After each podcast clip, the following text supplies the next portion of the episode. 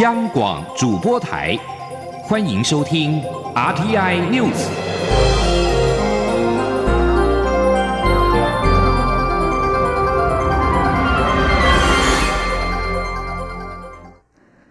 各位好，我是张旭华，欢迎收听这节央广主播台提供给您的 RTI News。二零二零总统选举，国民党总统参选人韩国瑜将挑战蔡英文总统连任，而红海创办人郭台铭以及台北市长柯文哲都有可能加入战局，让这场选战变化多端，情势格外复杂。二零二零蔡英文总统连任全国受政大会今天登场，蔡总统亲自受政给各县市竞总干部与百工百业后援会代表，宣告竞选队伍已经整队完成，竞选连任鸣枪起跑。操盘手林希耀指出，蔡总统受证给各县市竞总主要干部代表，蔡总统正式拜托他们，希望他们为二零二零年的选战一起打拼。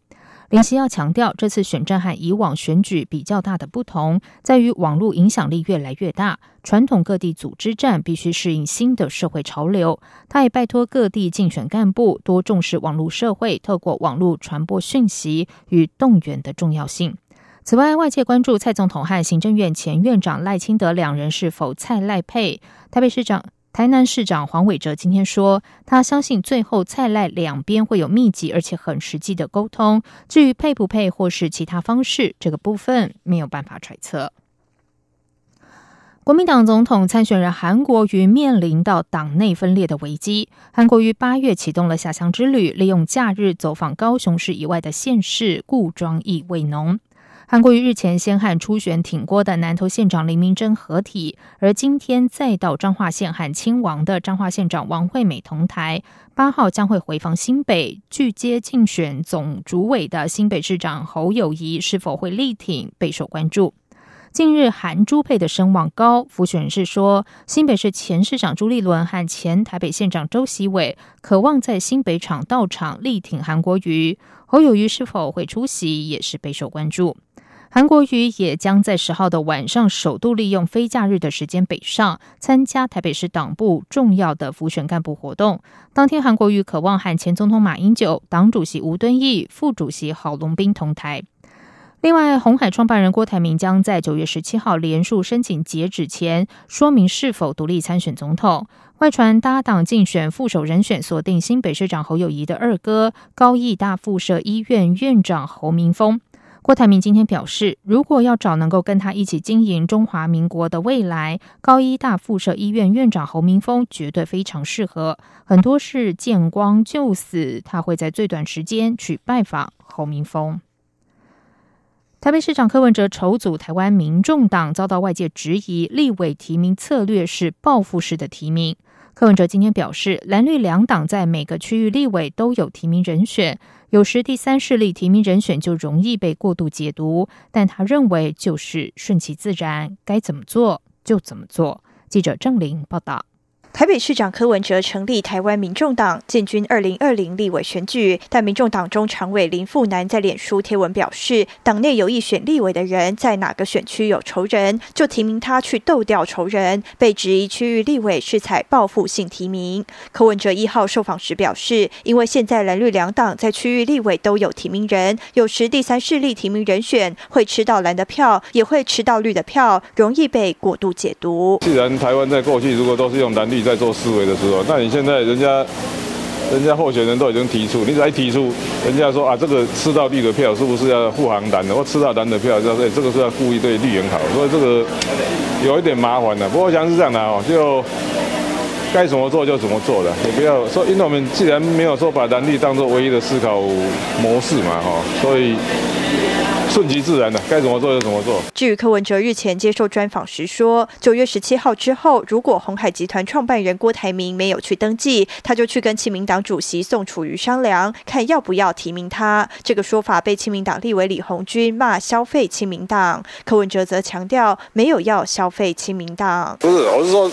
如果过了九月十七的话，你知道，唯一另外一条参选的路就只剩下时代力量或亲民党的提名了。不过那个机会机会是几乎是没有。了，哇，人家有人家打算。媒体也问到郭科王三人下一步有何打算，柯文哲说，台湾社会有这个需要，但还是要努力去产出社会有需要的东西，不是别人有需要就要对产品埋单。对于大选越靠近，来绿攻击第三势力的力道是否也越大？柯文哲表示，这本来就是预期中的事，就依法行政，顺其自然就好。央广记者郑玲采访报道。美洲贸易战你来我往，双方今天都实施加征部分关税。台湾经济研究院院长张建一指出，现在美中贸易战的战局已经陷入焦土战，台湾不可能置身事外。不过，在台商回流跟转单效应的益助之下，台湾可以靠内需支撑，今年 GDP 保二没有问题。记者杨文军报道。美国一日如期对三千亿美元中的一千两百五十亿美元中国商品加征百分之十五的关税，剩余货品关税将于十二月十五日生效。而至于去年已加征的两千五百亿美元的中国商品，十月一日税率也会从百分之二十五上调至百分之三十。中国也对价值约七百五十亿美元的美国货品加征百分之五到百分之十的关税。另外，十月十五号起。也将恢复对原产于美国的汽车及零部件加征百分之二十五及百分之五的关税。对此，台湾经济研究院院长张建一受访时指出，调高关税对台湾一定会有影响，但程度没有想象中大。比较显著的是在心理层面，市场认为美中两国有陷入焦土战的疑虑，这点从国际金融市场的震荡反应可以看出。不过，张建一认为，在台商回流。及转单效应益助下，下半年经济也渴望在内需支撑下逐季成长。今年 GDP 保二没有问题。他说：“关税二十五变三十或十变五十五其实对台湾经济影响当然会有，但是影响没有。”各位想象那么大，所以台湾在全年经济成长率维持百分之二，甚至百分之二点二，其实都可以期待。张建一也说，台经院正在盘点台湾的产能利用率，若台商大规模回台，不管是订单移转或转移生产基地，台湾能否有足够的产能去支应？后续仍要持续观察台商回流效应。中央广播电台记者杨文君台北采访报道。在外电消息方面，香港反送中运动继八月三十一号出现历来最暴力的情况之后，网民今天再度发起堵塞机场的行动，包括透过不断搭乘往来机场的交通工具，以及在机场快线各车站跳闸抗议。但发起者呼吁示威者、示威民众不要占据已经获法院批示禁制令的机场范围。抗议行动是在今天下午两点到三点左右，有数百名的示威民众和防暴警察在机场巴士总站发生对峙。不过后来防暴警察展开了驱离行动之后，示威的民众四处逃散。而港铁则是宣布，因应政府和机场管理局的要求，配合机场实施进出管制的措施。机场快线列车从香港站前往博览馆站的列车服务暂停，而博览馆站前往香港站的列车服务每十分钟一班。至于香港站及九龙站的市区预办登机服务也都暂停。另外，中共政法委在今天凌晨发文，暗指九月十三号中秋节会有扩大执法的可能性。而人民日报则是要示威者不要期待法不责众。美国派驻阿富汗的特使哈里扎德今天透过推特发布推文说，美国和阿富汗叛乱组织塔利班的谈判已经接近尾声，双方渴望签署一份和平协议，结束阿富汗长达十八年的内战。